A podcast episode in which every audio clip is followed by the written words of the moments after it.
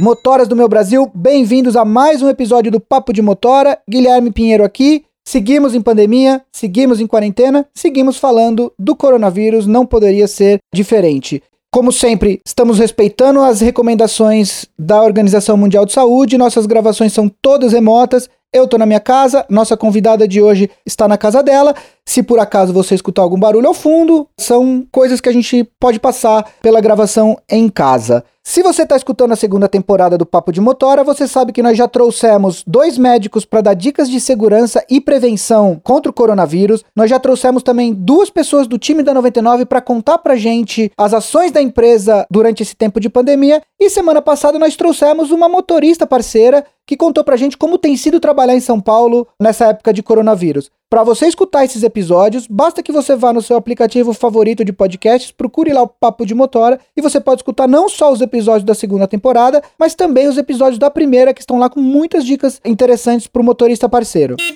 O episódio de hoje é sobre finanças. A gente sabe que, por conta da pandemia, dinheiro é uma coisa que é importante para todo mundo. Se você precisa de dicas para administrar o seu dinheiro, para guardar, para poupar mais, a convidada de hoje é para você. Lembrando que a economia é uma grande cadeia, cada um faz sua parte para manter o dinheiro girando e a gente conseguir passar por esse período da melhor maneira possível. Então vem com a gente que o episódio de hoje tem muita dica legal.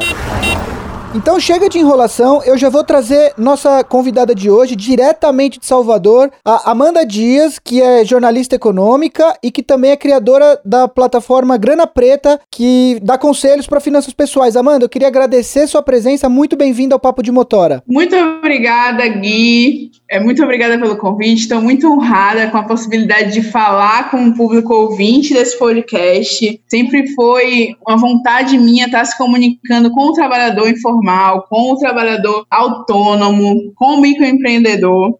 Meu nome é Amanda Dias, como você falou, eu sou jornalista econômica, também sou consultora financeira e criei uma plataforma chamada Grana Preta para dar dicas de finanças e todo o conhecimento financeiro, desde a poupança até o investimento, para o trabalhador que é trabalhador autônomo, que tem uma renda aí variável, né? Um mês é mais, outro é menos. Então, eu criei uma metodologia específica para ajudar esse trabalhador a organizar melhor suas finanças para ter mais qualidade de vida. Aliás, já vou aproveitar o gancho da Amanda aqui. Você, ela falou em microempreendedor.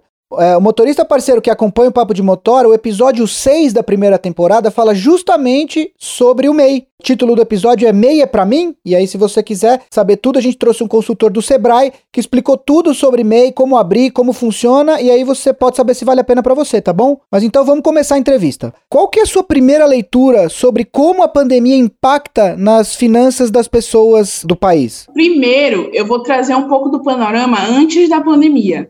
Né? A gente passou por uma reforma trabalhista em 2013, depois a gente passou pela reforma da CLT. E tudo isso afrouxou muitas relações de trabalho, né? Muita gente perdeu emprego nesse processo e acabou indo para o regime de trabalho autônomo e informal. São muitas pessoas, né? Mais recentemente o IBGE publicou uma pesquisa são quase 30 milhões de brasileiros que trabalham nesse modelo, que é o modelo informal. É tanta gente que até o IBGE criou uma categoria né, de microempreendedor informal, para poder abarcar essas pessoas que, a partir de uma perda de emprego, né, elas não ficaram paradas e elas buscaram de forma autônoma essa recolocação no mercado para fazer uma renda e sustentar suas famílias. Então, a gente vem de uma realidade de informalidade. Então, é um sistema de trabalho muito ligado à atividade econômica. A maioria dessas pessoas não possuem reserva financeira, até porque praticamente tudo que ganham elas gastam com o sustento da família, e também não tem nenhum tipo de resguardo jurídico dessa atividade.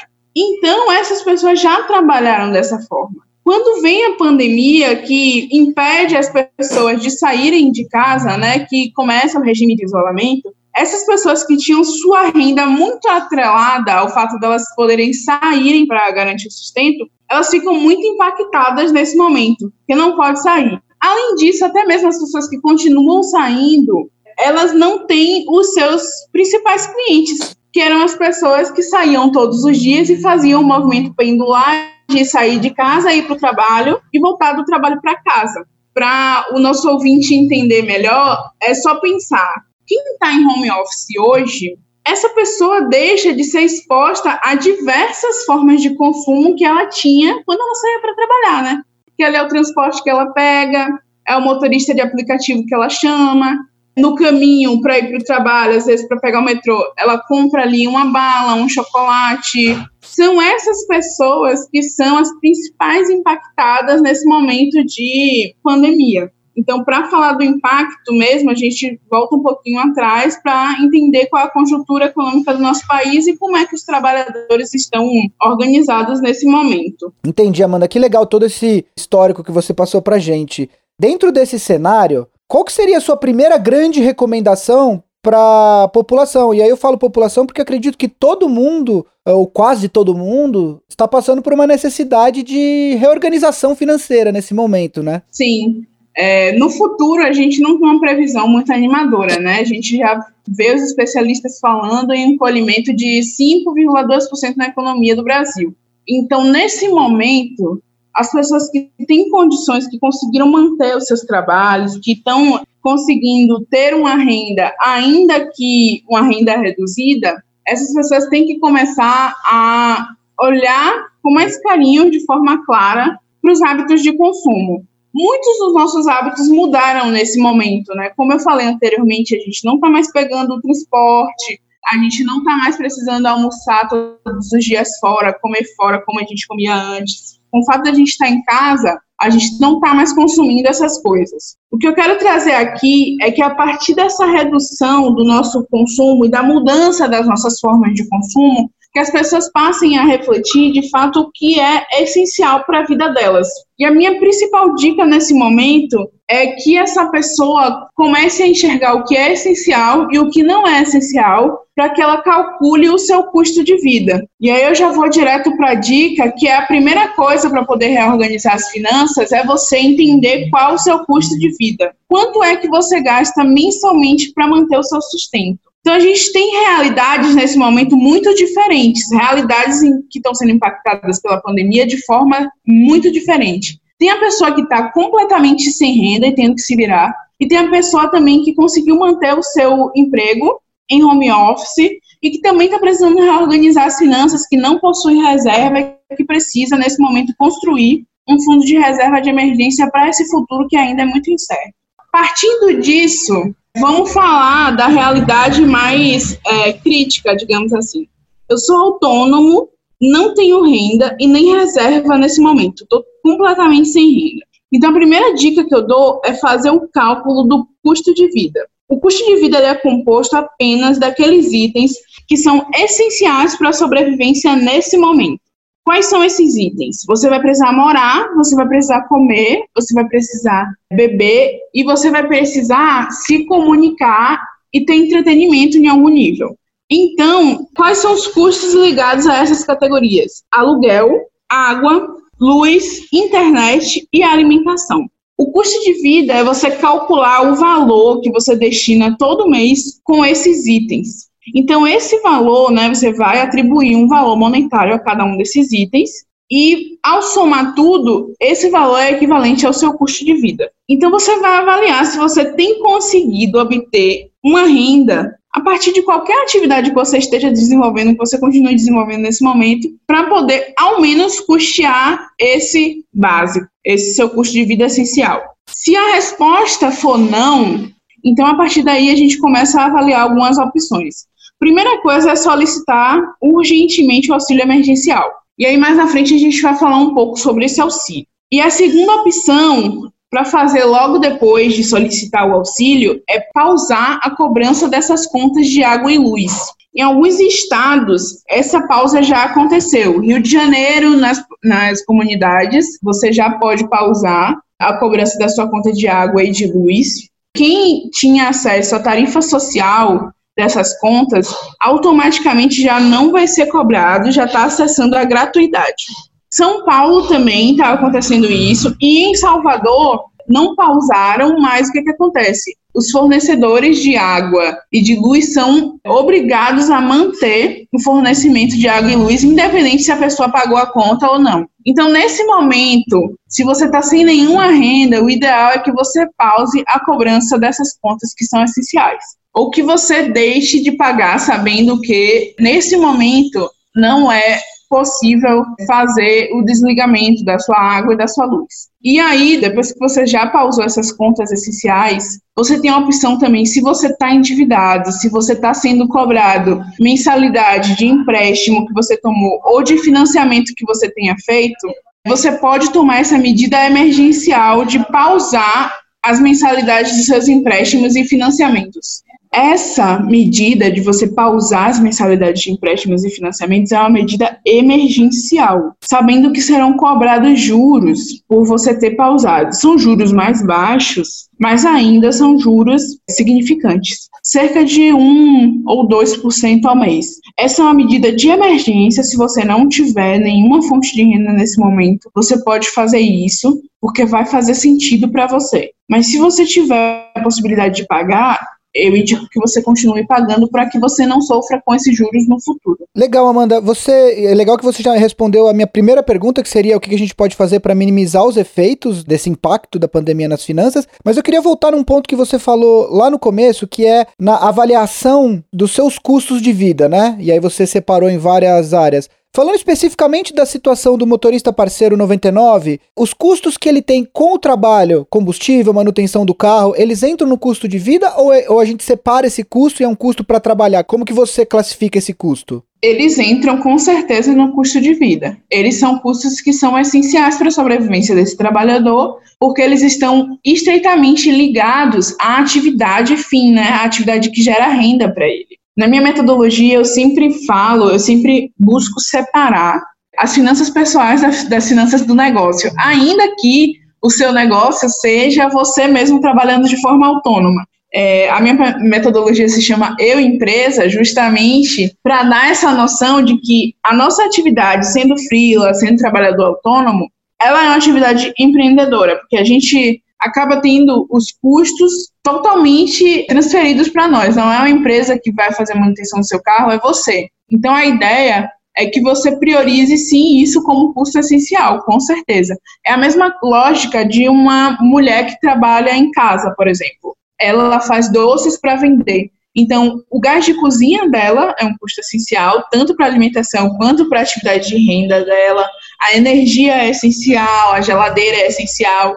Então a ideia é que, se você puder, sempre separe um valor, 10% que seja da sua renda, para você conseguir fazer uma reserva de manutenção dos seus equipamentos. Esses equipamentos que são estreitamente ligados à sua atividade fim. Por exemplo, essa mulher, se a geladeira dela quebrar e ela não tiver nenhuma reserva, ela vai se endividar. Então a ideia é que ela tenha reserva, porque se a geladeira dela quebrar, ela precisa substituir, ela precisa consertar imediatamente, porque senão ela não vai ter renda. Ele precisa ter essa reserva para o momento que o carro dele quebrar, que acontecer alguma coisa, um acidente, algum tipo de intempéries aí na atividade de renda dele, ele tem a condição de consertar, de fazer a manutenção desse veículo sem se endividar. Existe outro método também para quem não tem essa reserva, para quem não tem condição de criar essa reserva, que é, é, o uso do cartão de crédito, né? É algo que a gente pode falar mais com mais detalhes no mais para frente da entrevista, mas por exemplo, se quebrou o carro, se teve algum acidente, você precisa urgentemente consertar, repor, fazer a manutenção, a ideia é que você tenha um cartão para isso, né? Que você não use o cartão com os itens básicos, que você busque reservar esse cartão de crédito para você fazer uma dívida positiva, que é você consertar o seu carro e passar no cartão. Aí, a partir desse momento, o valor da mensalidade que você vai pagar no cartão é o valor que está sendo destinado para sua reserva de emergência. Depois que você quitar a dívida, você pode continuar economizando o mesmo valor para poder criar um fundo de manutenção do seu veículo ou dos itens que são ligados à sua atividade. Legal, Amanda. Eu ia inclusive entrar mais para frente nas compras de cartão de crédito, mas já que você entrou no assunto, Vamos abordar isso logo de cara, que é como gerenciar essas compras, compras que de repente a pessoa fez antes da pandemia, quando ela não estava tão apertada. Como gerenciar? Você já falou desse cartão é, adicional para fazer uma dívida que você chamou de positiva, que é a dívida relacionada à manutenção do equipamento de trabalho dessa pessoa. Mas como gerenciar de repente as compras que essa pessoa já fez e que agora talvez ela esteja precisando do dinheiro para outras coisas? Como que você recomenda isso? Eu deixei uma recomendação aqui que é algo que eu faço com as pessoas que passam pelos meus cursos, que é, se você tem dívidas nesse momento, a ideia é você não pensar nelas por enquanto. A ideia nesse momento é você priorizar a sua reserva de emergência. E isso é muito, muito, muito urgente, muito grave. Por quê? As dívidas, elas podem esperar, mas a emergência, quando ela tiver que acontecer, ela vai acontecer. Então, é uma doença, é um acidente, é uma coisa que quebra, o filho que for doente. O fundo de emergência, ele é essencial para quando acontecer uma emergência muito grave, questão de vida ou morte, você ter onde recorrer. E aí, o que eu tenho para dizer para o ouvinte agora é priorize acima de tudo essa reserva, porque os tempos que vão vir aí são muito incertos e talvez você precise o quanto antes dessa reserva de emergência e você não tem acesso. Então, a ideia é você priorizar ela. A reserva de emergência é o que eu chamo de reserva de tranquilidade financeira. Se você tem uma reserva de emergência, por mais que você tenha uma situação financeira incerta, ao menos você tem a reserva para te manter por no mínimo seis meses, sem ter uma renda. Então a ideia é que você consiga ter essa tranquilidade. Então, o que você puder poupar, nesse momento, poupe para a reserva de emergência. Dê uma pausa no pagamento de dívidas. Mas para o um pós-pandemia, assim, se você faz uso do cartão de crédito, a ideia é encaixar esse cartão de crédito no seu orçamento. Você não vai negar que você usa o cartão de crédito numa situação de emergência, numa situação do dia a dia. Tudo bem. A ideia é não condenar o cartão de crédito é você buscar formas de otimizar o uso do seu cartão, de incluir ele no seu orçamento, para que você possa ter uma visão mais clara, né? Que você não estoure o cartão e aí depois você não tenha como pagar. É que você inclua as parcelas que você tem que pagar o cartão dentro do seu orçamento, ali nos itens que são ligados ao seu consumo, dependendo da forma que você use o cartão. Se você usa o cartão para pagar itens básicos, ele está ligado sim ao seu sustento. É uma forma que você complementa a sua renda. Lembrando sempre que o cartão ele é um meio de pagamento, ele não é um dinheiro. No final do mês você vai ter que pagar o cartão com o dinheiro. Então, é, ele precisa estar tá incluso no seu orçamento. Deixa eu te perguntar uma outra coisa, e essa é uma pergunta que tem como foco as pessoas que já estão um pouco mais apertadas. Se uh, o trabalhador ele tiver que escolher contas ou cortar alguma coisa ou estabelecer prioridades de pagamento, o que, que é essencial que você não pode deixar de pagar? O que, que você joga para frente? Como você recomenda isso? É, eu costumo falar e deixar bem negritado nesse momento que tudo que você vai priorizar são os pagamentos dos itens que são ligados à sua sobrevivência. Esse é um cenário atípico da economia, não é algo que a gente vai se recuperar facilmente. Infelizmente, a gente não vai voltar a ser como era antes. Muita coisa vai mudar, muita coisa vai mudar nas relações de trabalho, nas formas que a gente consome, nos nossos hábitos, em tudo que a gente compra e gasta, em tudo que a gente precisa, tudo vai mudar. Então, a partir desse momento, a minha dica para o ouvinte é que ele priorize os pagamentos dos itens que são estreitamente ligados à sobrevivência dele e da sua família. O que são alimentação, moradia, água, luz e internet. É o que eu falei no início, a questão dos itens que são essenciais, do custo de vida. É isso que você vai priorizar. Tá devendo ao mercadinho da esquina e tem aí um dinheiro que você pode pagar, você paga. Por exemplo, está devendo ao banco, infelizmente o banco vai ter que esperar nesse momento. Porque se você pensar, quando você paga o mercadinho da esquina, você vai estar tá contribuindo com o sustento de outra família. Então, é, esses pequenos negócios, esses, esses pequenos e médios negócios, eles não têm, eles não possuem reserva, assim como você, muitas vezes eles não possuem reserva, eles não possuem uma capa de gordura que permitam que eles sobrevivam a crise. Então, os bancos, os grandes conglomerados financeiros, as grandes empresas, elas possuem essa reserva. Então, elas têm acesso também a linhas de crédito diferenciadas. Esse trabalhador que está ali atuando na ponta, que é o micro e pequeno empreendedor, que é o trabalhador autônomo, que às vezes é a sua tia, seu cunhado, que você está devendo dinheiro, essas pessoas não têm possibilidades outras. Então, se você tem dívidas e tem condições de pagar, quer pagar, priorize esses pequenos negócios, essas pessoas físicas para quem você deve, os profissionais autônomos, priorize eles, porque priorizando eles você vai estar também contribuindo com o sustento de uma família. Escola, educação é algo que você pode renegociar a escola nesse momento ela deixou de ter os custos com o transporte e também ela reduziu o salário dos professores. Então nada mais justo que é ela disponibilizar, ela ser mais flexível também com as mensalidades. E aí você pode renegociar, diminuir a mensalidade da escola dos seus filhos, se você paga a escola. Você pode também conversar com o seu locador para tentar renegociar também o seu aluguel, se for possível. Aliás, você entrou num assunto que seria o meu próximo assunto, que é justamente a renegociação de dívidas, né? Você já mencionou a escola, tentar renegociar o aluguel. Quais outras dívidas que você acha que são possíveis de serem renegociadas? Bom, nesse momento, é, como é um momento de muita emergência, como eu já falei, se você não puder, jogue para frente. Mas se você puder renegociar, escolha primeiro as dívidas de juros mais altos. Depois do que eu já falei, né? Escolher primeiro os pequenos empreendedores, profissionais autônomos para quem você deve. E depois as dívidas de juros mais altos para poder você evitar o impacto desses juros a longo prazo. Isso numa realidade em que você está construindo também a sua reserva de emergência. Eu sei que a gente fica muito angustiado quando a gente tem dívida, fica querendo se livrar logo delas, mas nesse momento é muito importante que a gente procure construir a reserva de emergência, porque muitas vezes a gente vai priorizando o pagamento de dívidas e vai chegar lá na frente, a gente já está com a certa idade que a gente não vai ter poupado um real, vai ter pagado todas as dívidas, mas não vai ter poupado nada. Então a ideia é que você, juntamente com o pagamento das dívidas, você crie, comece a criar o hábito de poupança para criar sua reserva de emergência. E se for pagar dívidas, priorize aquelas de juros mais altos e tenha esse olhar holístico das suas finanças antes. Primeiro você vai calcular qual é o seu custo de vida, depois você vai calcular quanto é que você precisa fazer de renda para poder cobrir esse custo de vida.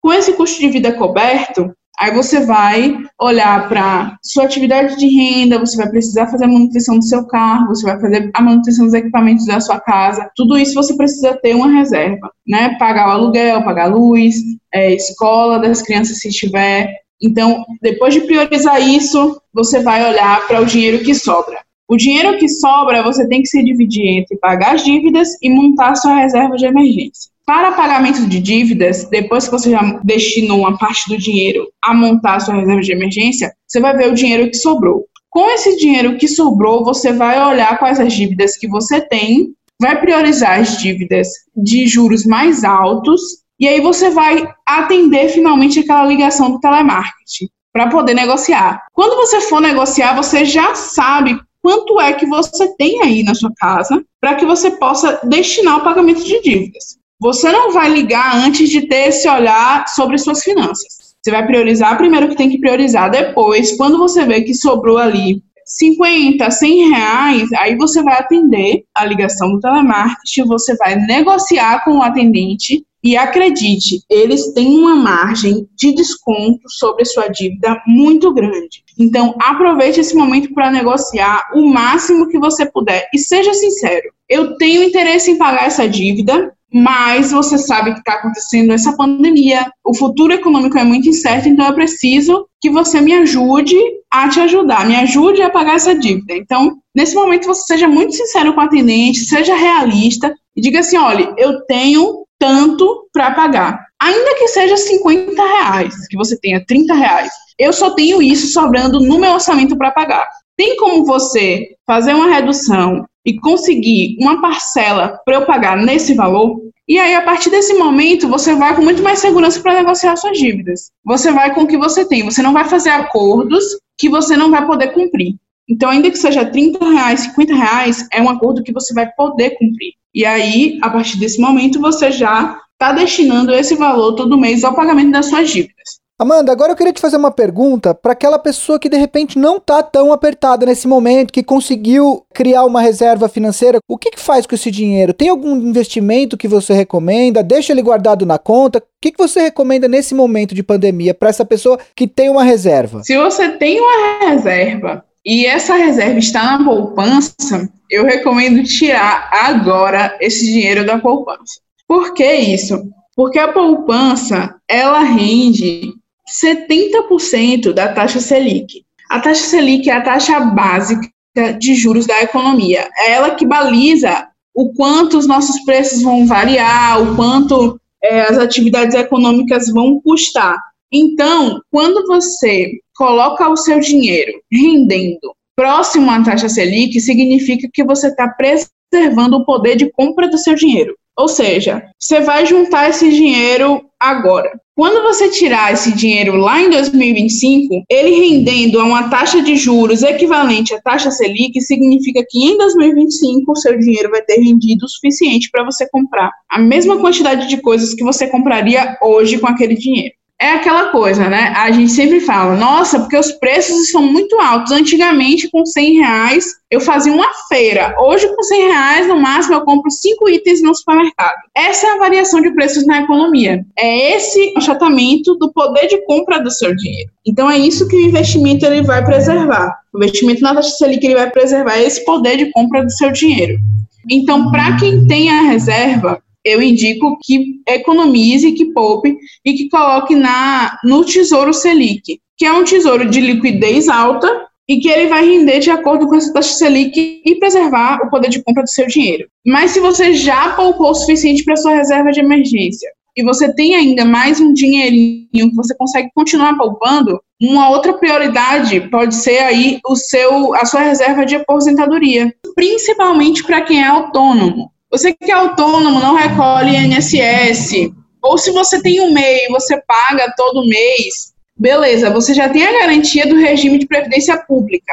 Mas é interessante que você não confie toda a sua aposentadoria exclusivamente ao regime de previdência pública. Que a gente vê hoje em dia muitos idosos dizerem que a aposentadoria não dá o suficiente para comprar os remédios. A gente vê muitos idosos que praticamente sustentam toda uma família de pessoas que ficaram desempregadas com a aposentadoria. Então a ideia é que você se organize para esse envelhecimento, para que você possa envelhecer de forma muito mais saudável, com muito mais qualidade de vida, fazendo essa reserva para a aposentadoria. Que aí você pode investir num título de mais longo prazo, um tesouro prefixado.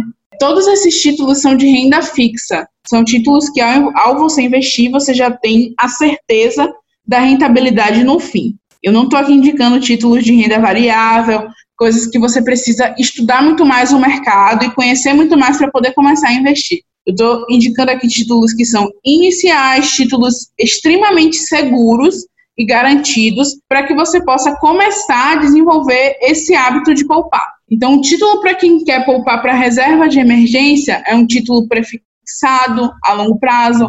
O Tesouro IPCA também é um título de longo prazo que é muito interessante para quem quer poupar para aposentadoria ou para planos de mais médio a longo prazo. Então, esses são os títulos. E para quem quer começar hoje a investir, faz uma conta na corretora, escolhe uma corretora de sua preferência faz uma conta lá e a partir desse momento você vai ter acesso a diversos investimentos. Essas corretoras também, elas são online, muitas são gratuitas para quem vai investir em renda fixa, são esses títulos que eu já falei, títulos que são mais previsíveis, e elas oferecem também de uma gama de material, de conteúdo que vai te educar, que vai te fazer conhecer cada título para que você possa investir com muito mais segurança. Vamos falar agora de renda extra. Complemento de renda. Como que as pessoas podem explorar opções nesse momento que a economia não está tão aquecida por conta da pandemia? É, essa pergunta é muito interessante, porque aí já entra numa coisa que eu gosto muito de fazer, que é analisar o mercado, analisar essas mudanças, para poder me antecipar a elas. Então, é, eu tenho feito esse movimento nos últimos meses, que é olhar, tentar olhar para essa economia de agora, para essas mudanças que estão tendo e as mudanças que vão ter. Então, a primeira coisa é para você que está buscando complemento de renda ou para você que está sem emprego, buscando recolocação no mercado de trabalho, as oportunidades de renda para complementar né, essa, a renda familiar, para poder quitar as dívidas, ou até para você conseguir poupar e investir mais, o mercado digital é uma tendência muito forte para o futuro do trabalho. Se você quer trabalhar numa empresa, é, você tem que compreender que as empresas agora, nesse momento de crise, elas vão enxergar no digital, no trabalho remoto, home office, uma forma mais barata de você conseguir a mão de obra. Então, elas vão entender que o trabalhador remoto ele dá menos custos para a empresa e que ele, às vezes, é muito até mais produtivo do que se ele estivesse trabalhando na empresa, tendo que pegar duas conduções até chegar no trabalho, chega atrasado, enfrenta trânsito e tudo isso. Então, as empresas elas vão estar buscando esses profissionais que têm habilidade de trabalho remoto e também elas vão, elas vão estar olhando para o digital de forma muito mais promissora do que antes. Então, elas vão estar buscando profissionais que ajudem elas a se posicionarem no mundo digital, para se adequar a esse novo modelo de trabalho. Então, é, nesse momento, você também não precisa, para você investir em conhecimento, você não precisa sair comprando todos os cursos por aí. Aproveite que esse momento você tem acesso a inúmeros cursos online gratuitos que as empresas de ensino e capacitação elas estão disponibilizando nesse momento para quem está em casa e foque nesses cursos que te ajudam com marketing digital, com social selling, com marketing vendas nas redes sociais, e-commerce e também, claro, cursos de educação financeira para você aprender a se organizar nesse modelo de trabalho online. Então, não é difícil você achar esses cursos. Né? Você pesquisa no Google cursos gratuitos, quarentena, que você vai achar um catatal de listas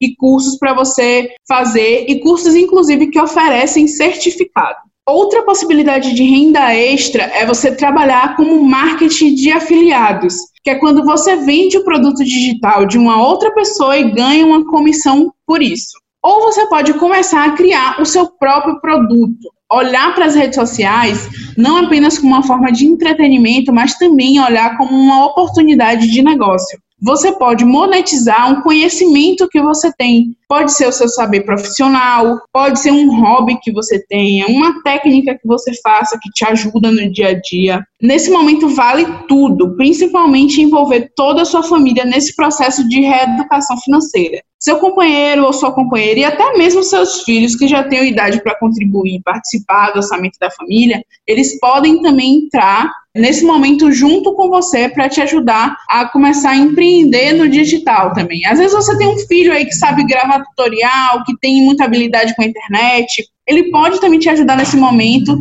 a explorar essas outras possibilidades de renda. Eu sei que isso é uma situação que a gente deve evitar mas a gente precisa falar de empréstimo. Quem precisa de empréstimo? Quais as situações que você é, indicaria para alguém pegar um empréstimo, seja com um banco, seja com uma pessoa próxima? Olha, pegar empréstimo com uma pessoa próxima pode ser a garantia de juros muito baixos ou até nulos. Né? Quando você pega um empréstimo com um parente, com alguém da sua família, é, você pode pagar sem ter juros no final. Ou você pode negociar com ele uma parcela que você possa pagar mensalmente, algo que caiba aí no seu orçamento. Mas para quem precisa pegar empréstimo para uma pequena empresa, a Caixa ela disponibilizou uma linha de crédito para o pequeno empreendedor com juros mais baixos e que você pode acessar nesse momento de crise. Então, é, procure sempre juros baixos, o que, que eu falo para as pessoas? A gente tem a taxa básica de juros da economia, né?